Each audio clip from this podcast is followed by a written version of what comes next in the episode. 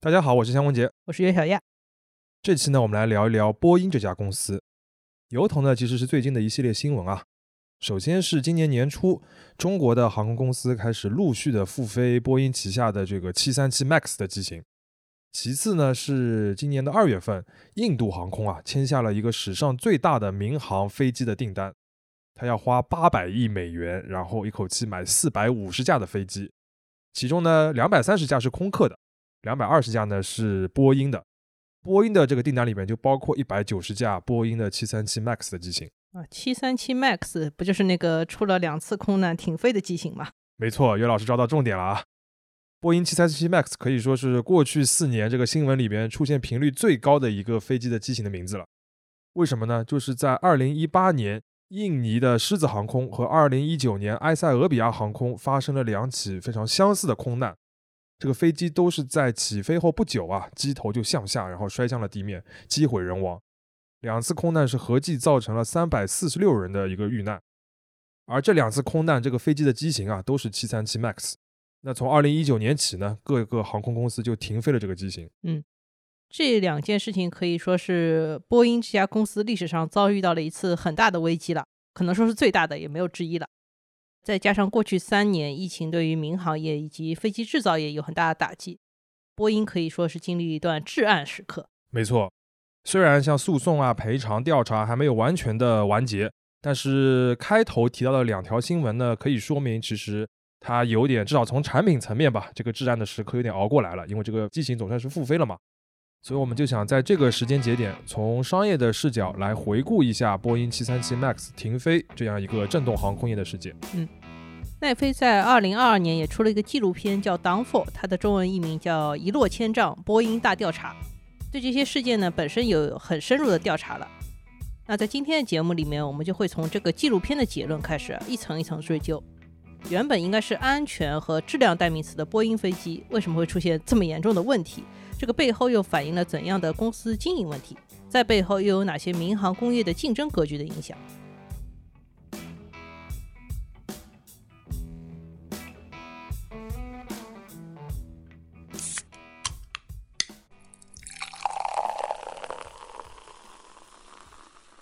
这里是商业就是这样。那我们就先从这个纪录片说起，这个当中有很多惊心动魄的细节啊，我们今天就不具体介绍了，就讲结论，就是狮子航空和埃塞俄比亚航空的这两次空难都是因为737 MAX 这个飞机的问题。具体什么问题呢？就是它的这个机型上面啊，新增了一个名叫 MCAS 的一个系统，它出现了一个故障，所以导致了两次空难。这 MCAS 这个系统它的功能和原理其实非常好理解。就是我们飞机起飞的时候啊，飞机不都是斜向上的吗？嗯，这个时候它和这个水平过来的这个气流之间就形成了一个夹角，这个角度呢就叫攻角，就进攻的攻。有了这个攻角呢，这个飞机才能向上，因为它有个向上的推力嘛，这应该很好理解。但是如果这个攻角过大的话，比如说你想象一下，它这个飞机到了九十度就垂直了，那它不就失去速度？火箭吧，这不是飞机了。对，那这种时候它这个飞机就会失去速度，失速了，它就直直的栽下去了。那么这个 MCAS 这个系统的作用呢，就是它通过一个传感器，可以自动的来检测飞机的这个攻角是不是过大了。如果过大了的呢，它就会调整尾翼的一个角度，然后自动的把这个机头再降下来。那如果用汽车做类比的话，是不是就像现在那种辅助驾驶系统，它可以帮你保持在一条车道上面？如果你稍微偏移一点点，那方向盘就帮你回正一点。啊，差不多是这个意思。所以说这个系统听上去还是蛮合理的，对不对？有点用处。嗯。但是在那两次空难当中，飞机的起飞阶段，这个 MCAS 系统都出现了故障，就是这个传感器啊误以为这个攻角过大了，然后就一直在强硬的发挥这个系统的作用，把你这个机头要摁下来。飞行员已经感觉到不对了，想要把这个机头抬起来，结果这 MCAS 系统还在发挥作用，最后这个飞行员的操纵感没有办法夺回飞机的控制，这个飞机一头栽了下去。嗯，那现在汽车那个辅助驾驶其实有一个前提的。就是你这个驾驶员一旦开始自己手动这个方向盘的话，他就回到了手动模式嘛。对，那你就想象一下，就是它有个接管的过程。对你现在是发现自己是控制不了这个方向盘的，他自己在那里打转，而且就是一直不让你碰它。嗯，所以你想想看，如果在天空上面这个操纵感没有办法接管的话，这种恐怖乘以数百倍了，对吧？更加吓人。更加糟糕的是呢，飞行员他其实不知道怎么处理这种状况。因为他们在驾驶这架飞机之前啊，波音并没有给他们额外的训练培训，甚至没有告诉他们有这样一个新的系统。啊，这个可能吗？这个被允许吗？当然是不被允许的，因为一个新机型的驾驶员的培训是非常非常重要的，尤其是对于这种新的系统而言。呃，那为什么波音还要这样做呢？这很奇怪呀。这个就涉及到商业的部分了。波音737 MAX 这个项目呢，它是从2011年开始的，它的目标啊是一个就是要做一个中远程的单通道的飞机。所谓单通道，就是你这个飞机进去之后只有一个一条通道，然后两边三个座位这种嗯布局的这个飞机。希望它呢可以载客在两百人以上，然后最远可以飞行个五六个小时。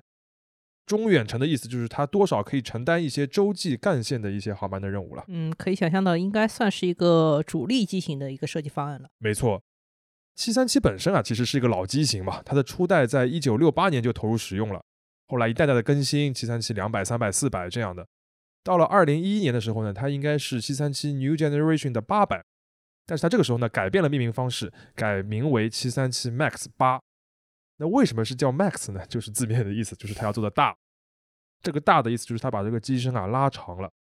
拉长到四十二米。嗯，这个长度什么概念？就是它这个初代的七三七啊，其实只有二十八米，扩了还挺长的。百分之五十。嗯那这里就有个问题了，你说这个七三七其实是一个四十多年的一个老机型了，这个还在它的基础上不断的改，是不是有点太吃老本了？好问题啊！首先就是，其实，在飞机制造业啊，你在一个老机型的基础上面做一些更新、这个改款，还是比较正常的。它的好处就是研发的速度会更快、更省钱，然后你生产起来也会更容易嘛，你有很多这个零部件也可以共用。那为什么要快呢？其实我们后面还会提到这一点，很重要。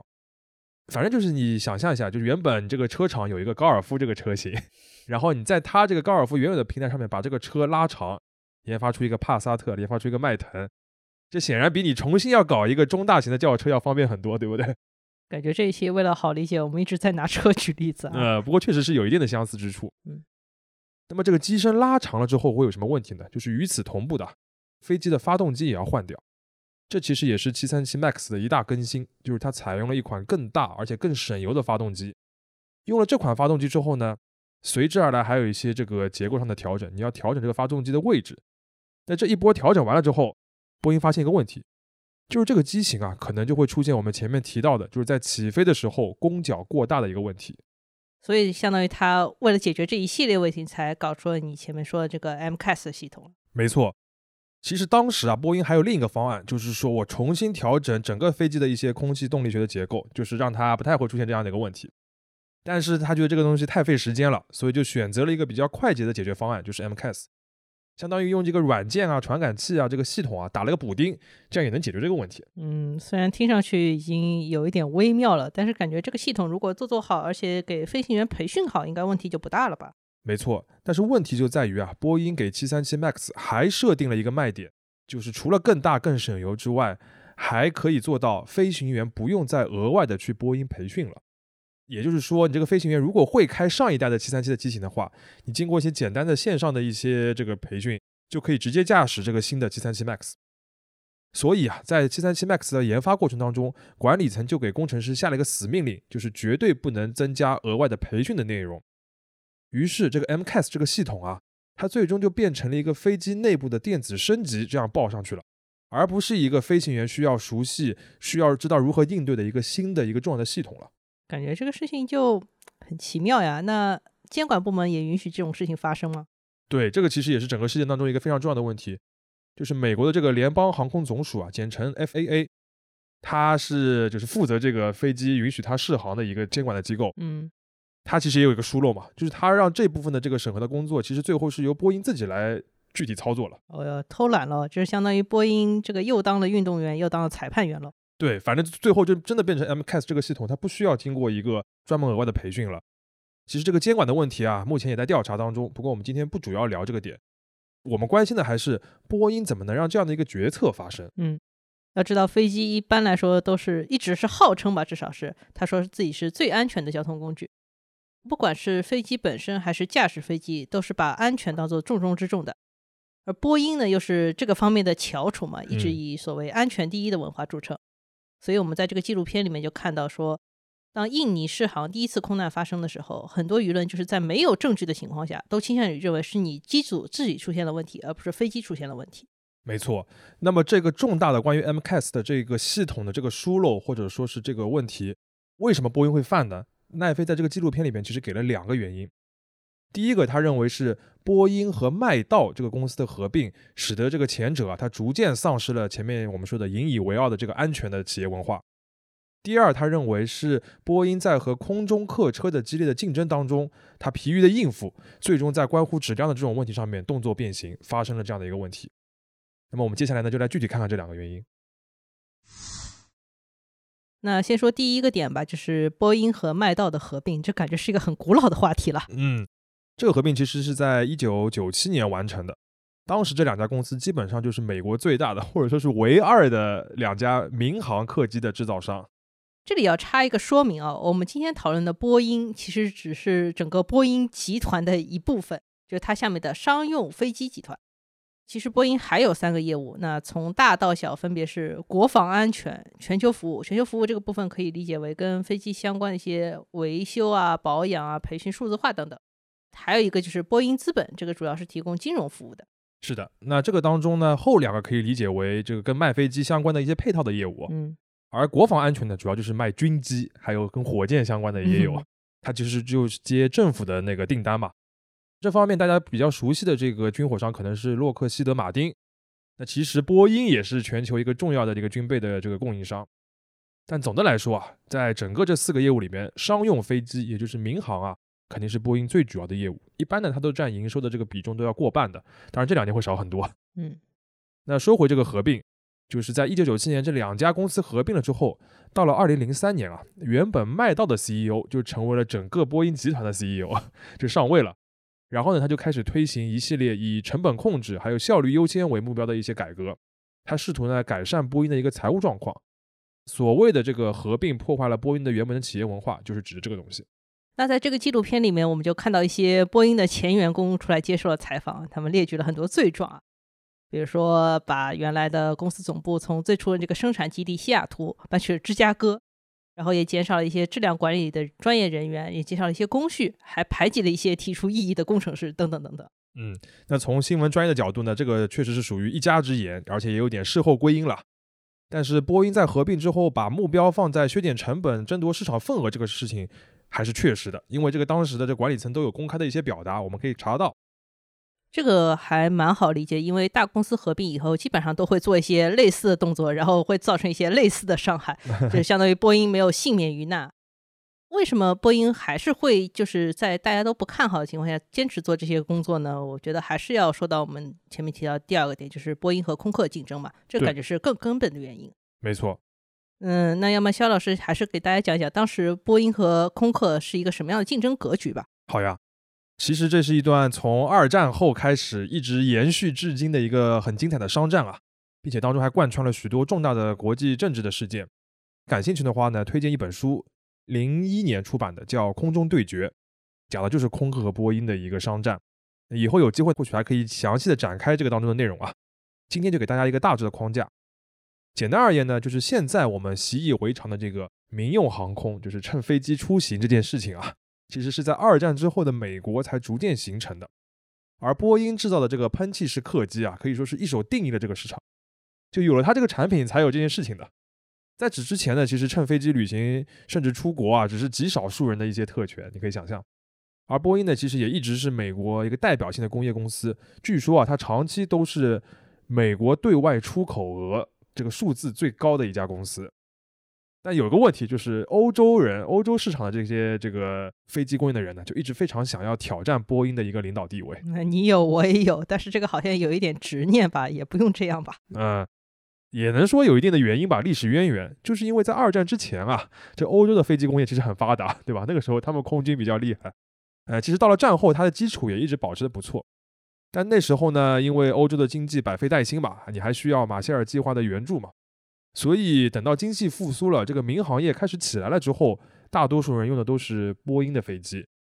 那么欧洲的飞机制造业就想着我们也要搞。嗯，而且其实搞大飞机其实是一个很赚钱的事情嘛，就像你前面说的。没错，它非常非常的赚钱。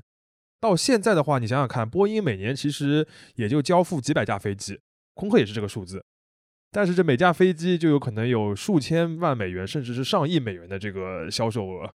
所以当年有一个说法嘛，就是你出口十二亿件衬衫，才抵得上人家给你卖一架飞机。对，呃，所以呢，欧洲各国就觉得，既然我们有这个条件可以搞这个大飞机，所以我们就联合起来搞个公司来抢波音的生意。那么这家公司呢，还不是空客啊？怎么回事啊？不是空客啊？其实，在空客之前啊，欧洲这个各国有过两次在大飞机上的尝试，一次呢是英国主导的，他们搞了一个彗星飞机。结果这个飞机啊出现了很大的事故，这公司后来就关掉了。第二次呢，其实是法国，当然也有英国啊，它主导的一个项目很有名，就是一个超音速客机协和。这个协和客机呢，确实是搞出来了，但是它在商业上啊非常失败，就是没有航空公司去买，也是一个惨败。最后到了一九六七年的时候，就欧洲人还是不死心啊，他们这些航空业里面的一些。这个领头人物，他们再一次的出发，组建了一个空中工业集团，也就是空客的前身。那这里有一个比较重要的背景，就是在一九六七年，欧共体，也就是欧盟前身 EEC 成立了，这个也是空客计划成功的一个重要推动力。就是大家终于拢在一起要造这个飞机。对，政治上比较团结了，然后才有可能就是工业上面能够团结在一起。是的。顺便说一句啊，其实波音七三七 也是在那一年首飞的。嗯。但是和波音不同啊，空客其实是一个涉及多国的一个企业的联合体，就它开始都不是一个所谓的这个有限责任公司，它甚至到很长时间都是没有财报的，因为它不需要公布这个东西。大家其实是一个分工协作造飞机的这样一个状态。那之后呢，反正就经过了许多年艰苦卓绝的努力，到了一九九五年的时候啊，空客的市场份额就达到了他们预设的目标，就是百分之三十，并且开始盈利了。到了二零零三年的时候，空客的年度交付的飞机数量首次超过了波音。怎么感觉中间有几十年就靠艰苦卓绝四个字就糊弄过去了？确实有很多的故事啊！啊，这个我觉得单开一集来讲讲都差不多。那我们今天再稍微举一个例子吧，就是关于它飞机销售的一个故事。因为你想啊，就虽然一开始欧洲的航空公司肯定都会支持空客的嘛，就是你这个本地造了飞机之后，我都会买你一些的。但是当时主要的民航市场还是在美国的，所以空客有个大的目标，就是要进入美国市场。为此啊，他不惜采取了一些前所未有的销售方式，不单单是比如说他动用自己的一些熟悉的银行为客户提供一些低息的贷款啊，或者自己出钱借给客户来买我的飞机，这种事情他都做过。他甚至做了一件事情，就是允许这个航空公司客户啊，先借自己的飞机飞一段时间，觉得好了之后再付钱。啊，这个飞机也可以先试用一下吗？这个是水果摊上卖西瓜吗？真的非常夸张，这个事情其实现在也不太可能出现的。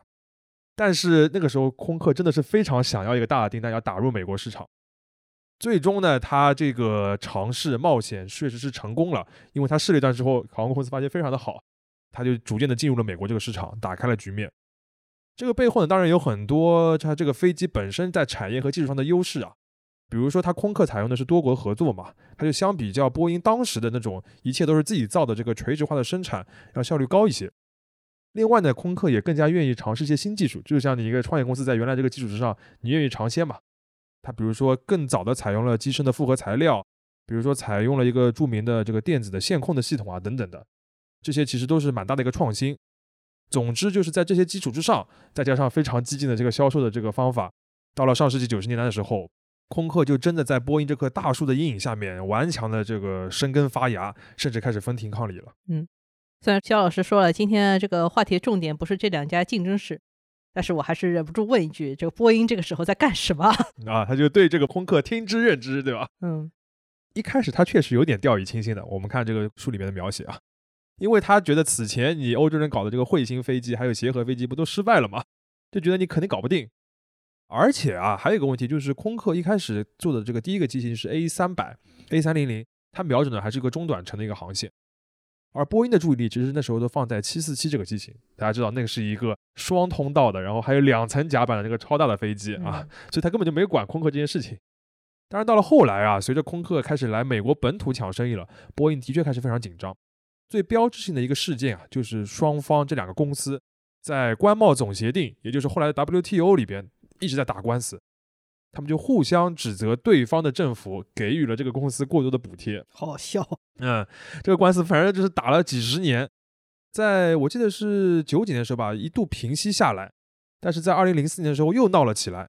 甚至到了特朗普执政的时期，一度引发了双方的一个关税战。呃，这个我还记得的，当时特朗普不就是全世界收关税嘛？对对对，他给欧洲的话就是说，你给空客补贴过多了，我就要对你的什么葡萄酒啊、什么农产品都要收很多的税。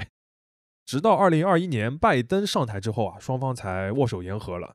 其实感觉也可以理解，因为民航客机实在是一个太重要而且太战略性的产业了，所以它这个竞争感觉是一定会上升到像国家或者地区间的一个竞争。没错，嗯，你像《空中对决》这本书里面，它在开头啊就描述了一个场景，就是空客和波音在争夺沙特航空的一个大订单。但这个你看它那个描写里面，就根本就不是两个公司的销售团队去抢客户，而是欧盟和美国的领导人去抢客户。比如说，当时的美国总统克林顿就要直接打电话给沙特的王储，说你要买我们的飞机。然后欧洲那边听说了之后呢，就派法国、德国和欧盟的领导人也去游说。最后呢，还是波音拿下了这个订单。这是因为欧洲人在一个涉及穆斯林的问题上面惹恼了沙特，根本就不是跟航空公司相关的问题了。呃，等于这个卖飞机完全变成了大国外交的一部分。是的，但其实你大家也知道，现在这个事情已经变成了一个常态了。我们扯到这里是不是已经有点扯远了？对对对，我们还是把这个视线拉回来啊，说回这个波音737 MAX 的问题。总之呢，就是从上世纪九十年代开始，波音已经把空客当做了最大的一个竞争对手，而打败空客也成为了波音的首要目标。所以啊，事实上归根结底，美国政府之所以允许波音和麦道这两个公司合并，就是我们前面讲的第一个原因啊，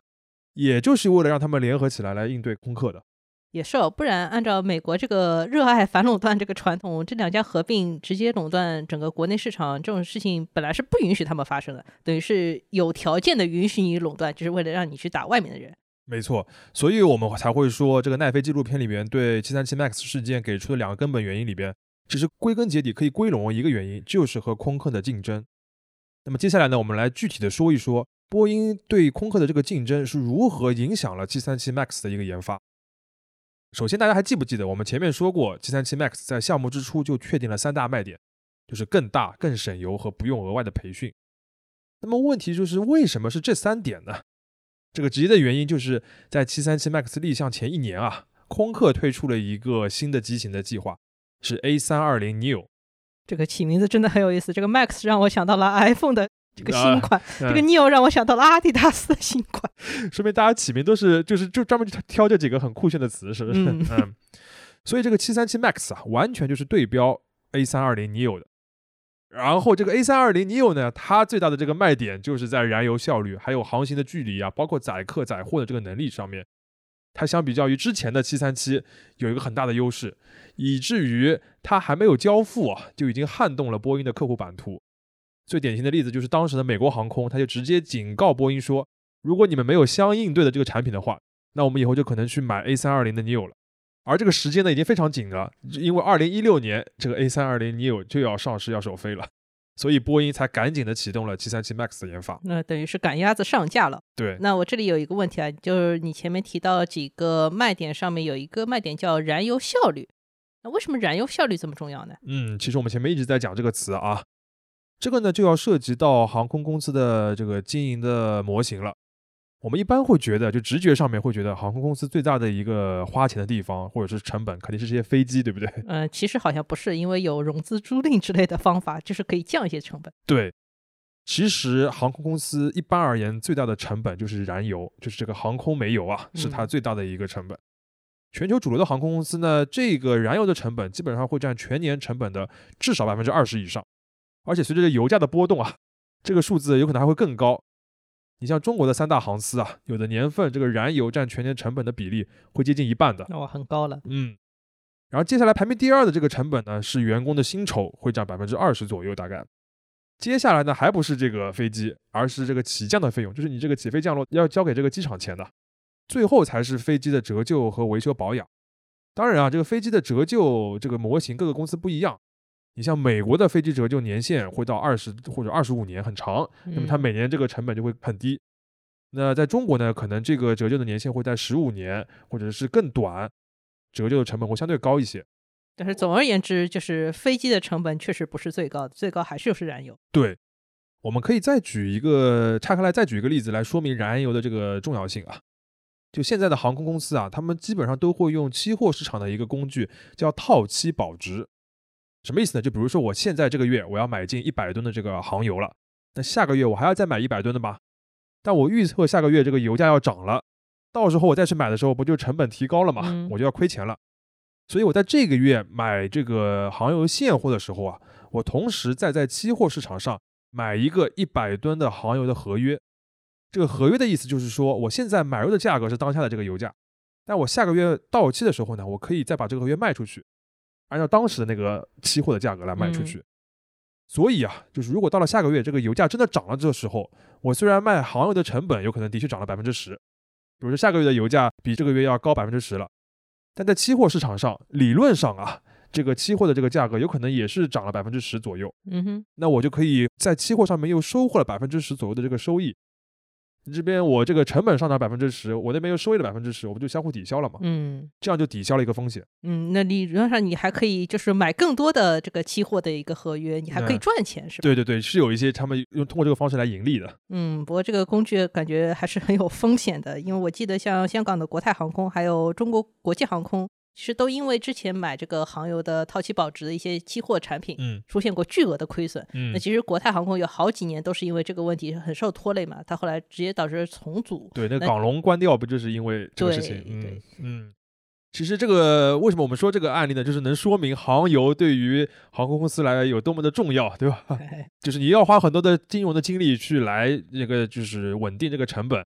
还有可能因为这个事情，你这个公司就巨亏，甚至是垮掉。嗯，所以说就是大家喜欢一个省油的东西是很合理的。对，这个也就说明了为什么空客的 A 三二零 neo 采用了新的发动机之后，大家会这么的喜欢，因为它号称能够省油最高达到百分之十六。哎，这个比套期保值这个厉害多了呀，非常稳定，而且嗯，顺便说一句啊，这款发动机它叫 Leap，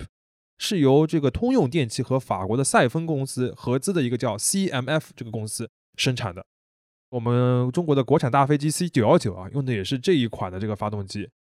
七三七 MAX 呢也是用的这款，但它们各自会有一些小的不同，但都是一个系列的。嗯，好了，马上又要插出去了，我再收回来啊。嗯我们前面讨论一些燃油经济性的这个重要性，嗯其实也就理解了为什么波音要赶快上马这个七三七 MAX 来跟住空客。这里还有一个竞争格局很重要，就是我们前面提到的七三七和 A 三二零它们同时都是一个单通道中程飞机，这其实是一个国际航空公司里面比较主力的市场。那他们每年交付的大部分飞机都是这个系列的，对吧？没错，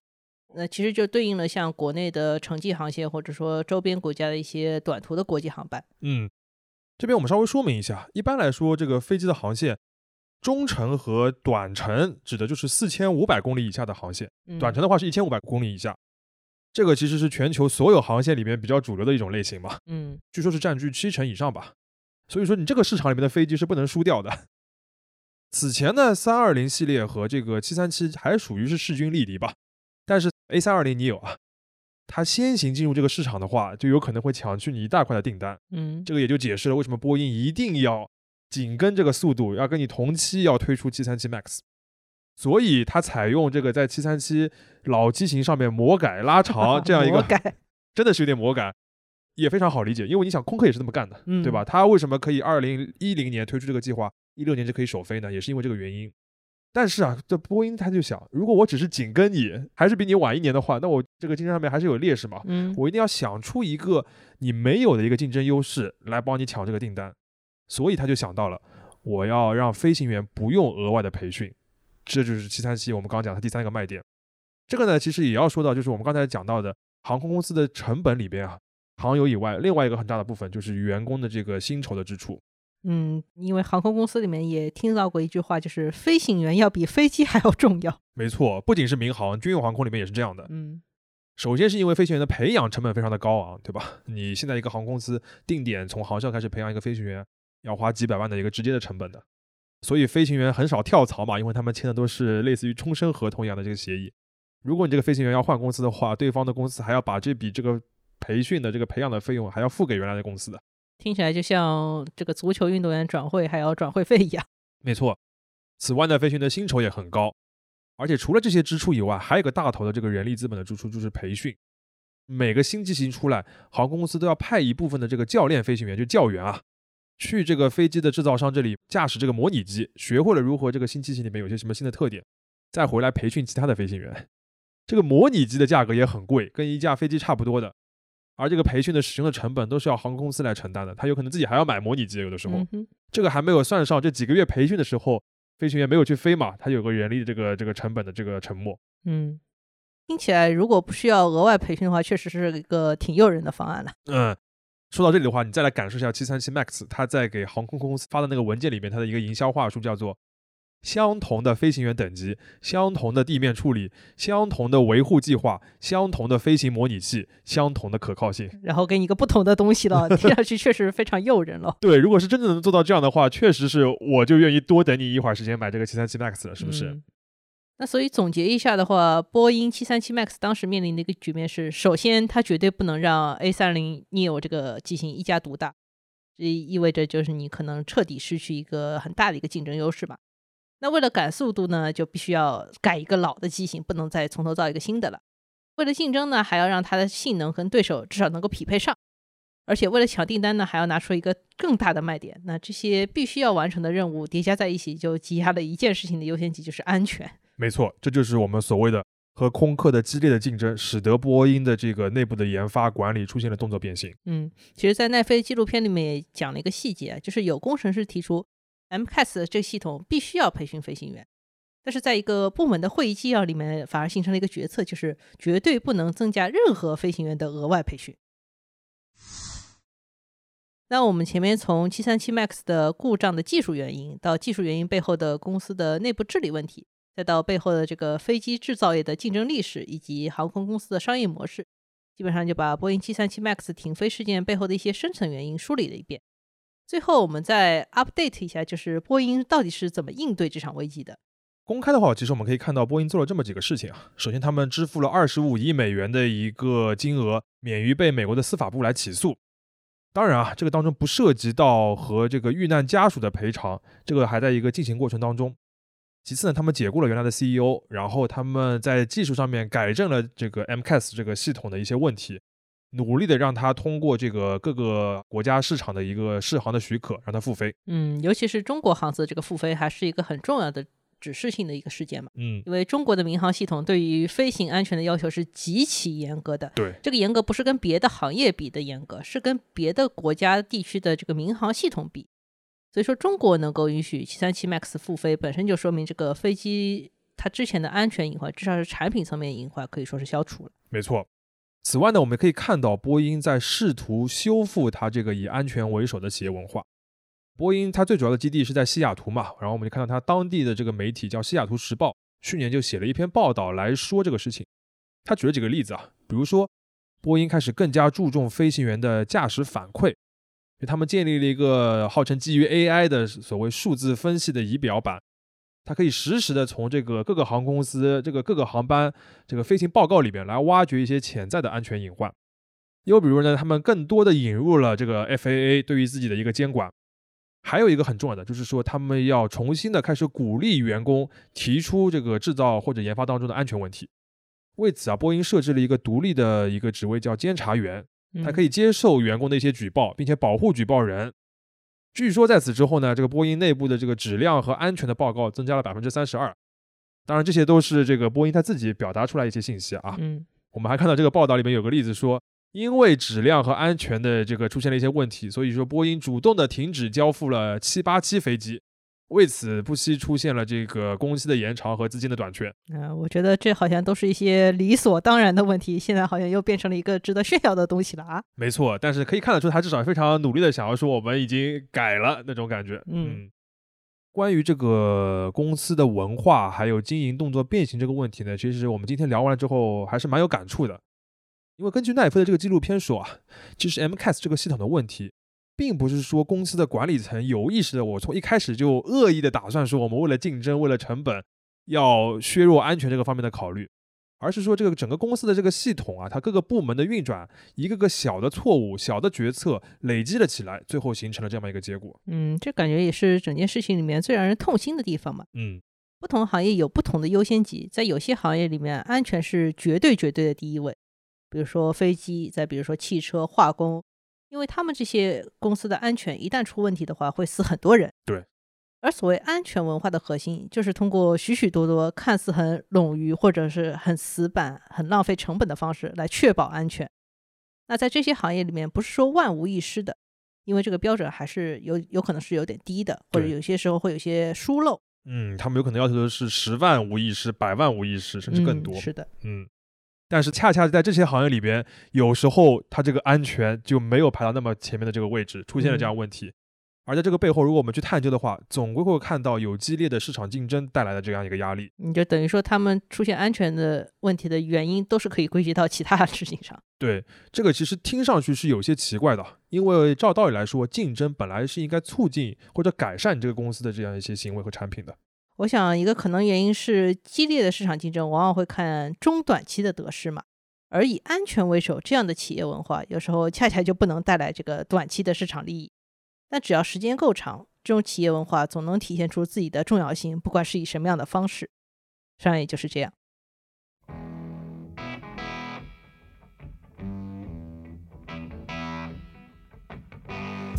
感谢收听这一期的《商业就是这样》。你可以在各大播客平台收听我们的节目，微信公众号“第一财经 ”eMagazine 也会推送节目的文字内容。如果喜欢我们，欢迎在苹果播客给我们五星好评，并期待你在各个平台与我们交流。下期见。